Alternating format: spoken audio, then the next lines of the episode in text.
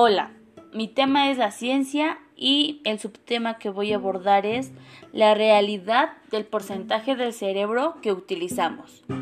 Realmente utilizamos el 100% de nuestro cerebro. El cerebro es un órgano muy potente, consumiendo el 20% del oxígeno y el 50% de la glucosa que entran en nuestro cuerpo. Sin embargo, por su finalidad es imposible que podamos activar de manera significativa todas las áreas en un mismo instante. Si fuésemos capaces de utilizar el 100% de su capacidad simultáneamente, el gasto energético nos dejaría muy fatigados para el resto del tiempo. Solo cuando el cerebro sufre un daño grave, algunas regiones se desactivan, afectando el rendimiento y a la vida diaria.